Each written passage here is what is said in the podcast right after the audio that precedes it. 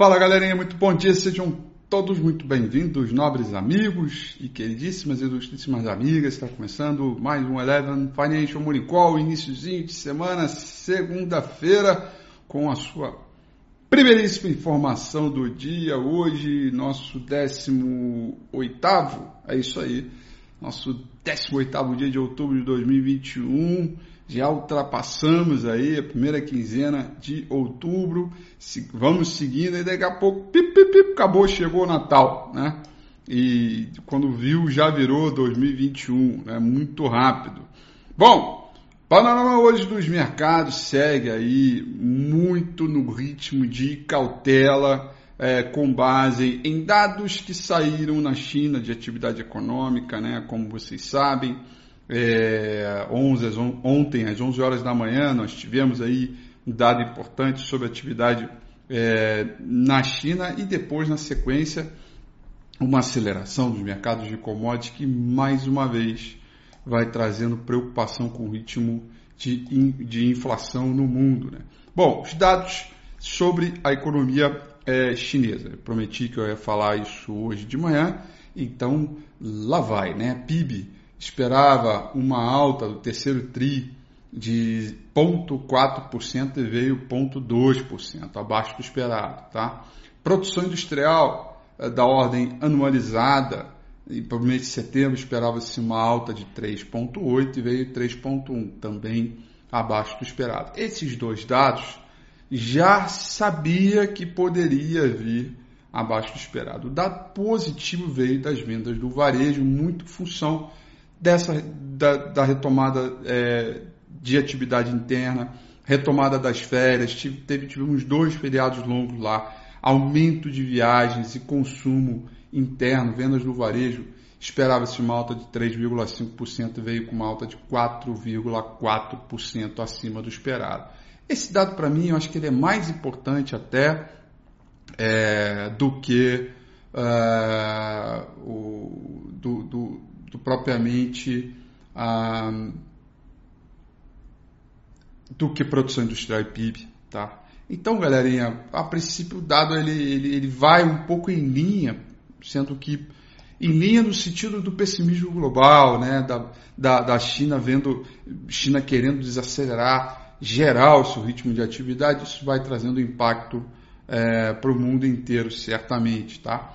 Uh, Ásia Pacífico, portanto, teve comportamento misto. Tóquio fechou em queda de 0,15%, Hong Kong em alta de 0,31% e o principal índice na China, o Xangai Composite com uma leve queda de 0,12%. Tá? É, a gente vê aí, portanto, os rendimentos dos títulos globais aumentando, as bolsas, com contexto geral, vão caindo por conta da aceleração de commodities. Veja, o dólar index nesse momento está subindo 0,13%. Mas há alguma perspectiva global de que o dólar comece a desacelerar.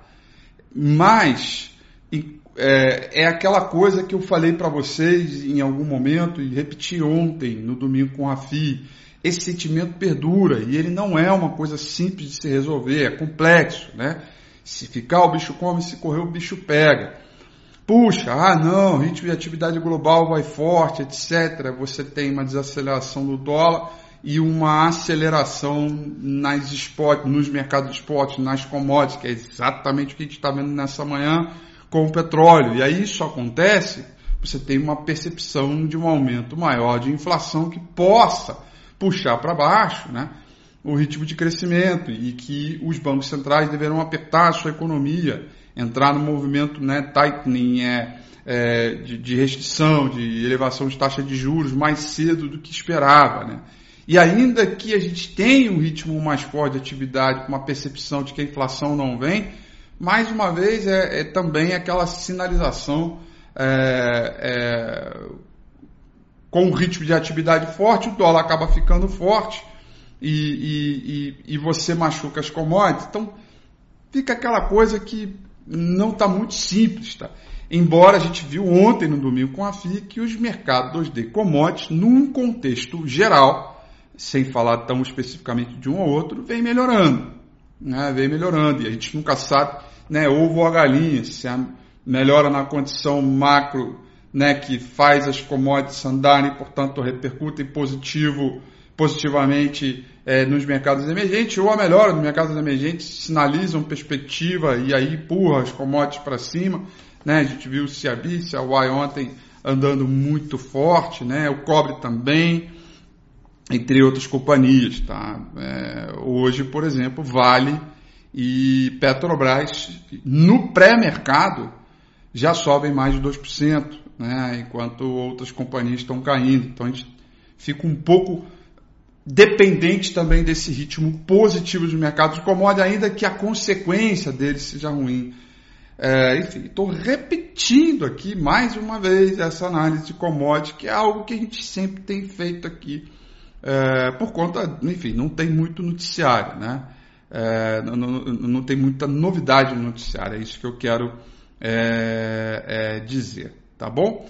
É, petróleo vai subindo, alta de 0,98% para o Brent, alta de 1,52% para o petróleo WTI. Principal contrato futuro de minério de ferro negociado lá em Dalian, com vencimento para é, é, janeiro do ano que vem, cotação em dólar fechou em alta, fechou em queda, perdão, em queda de 1,52% é, 63%. O petróleo, como disse, vai trabalhando no terreno positivo, isso assusta o mercado, deixa a galera muito preocupada. O rendimento dos traders aqui vai sofrendo um revés, porque o de 10 anos sobe 1,90 e o de 30 anos cai 0,24.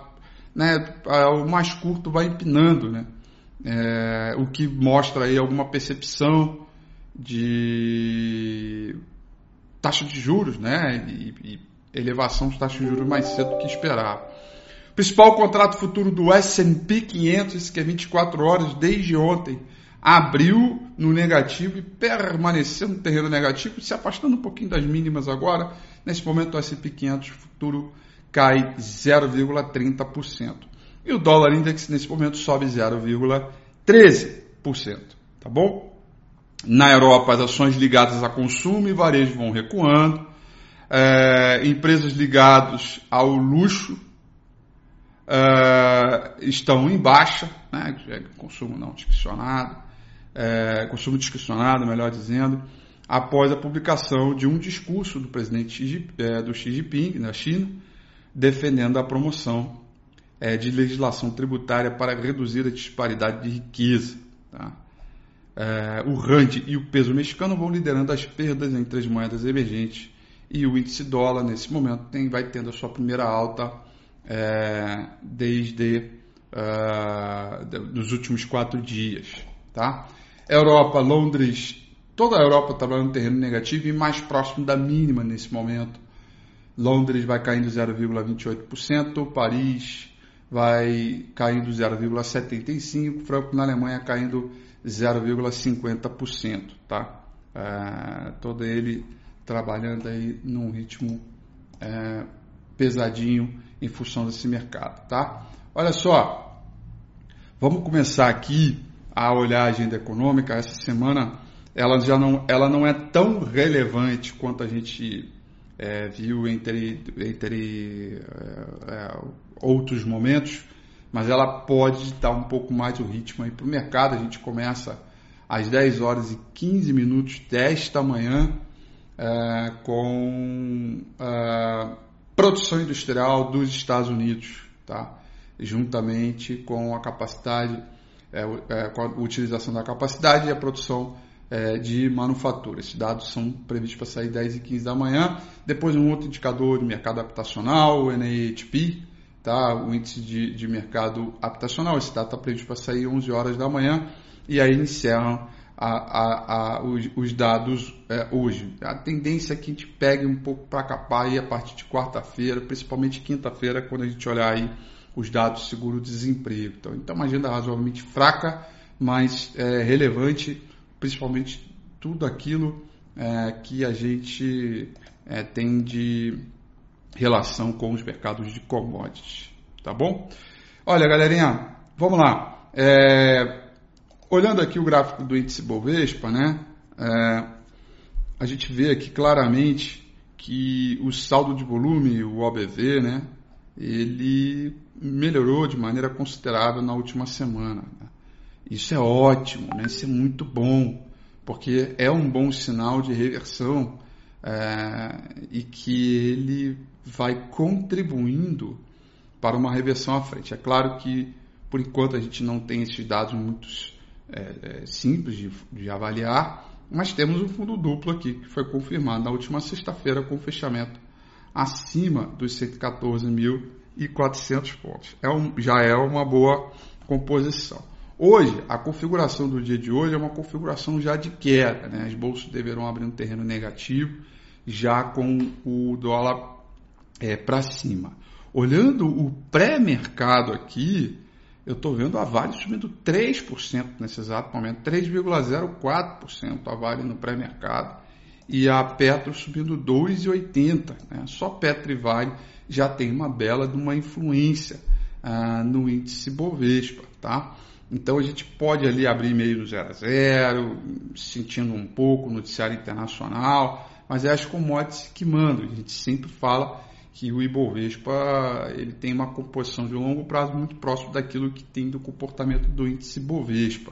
E este rompimento aqui dessa linha de tendência de baixa aqui, que aconteceu recentemente, e a barra de alta da última sexta-feira, quando o Ibovespa subiu uh, 1,29%, abrindo bandas de bole, também vai sinalizando vontade. Tá?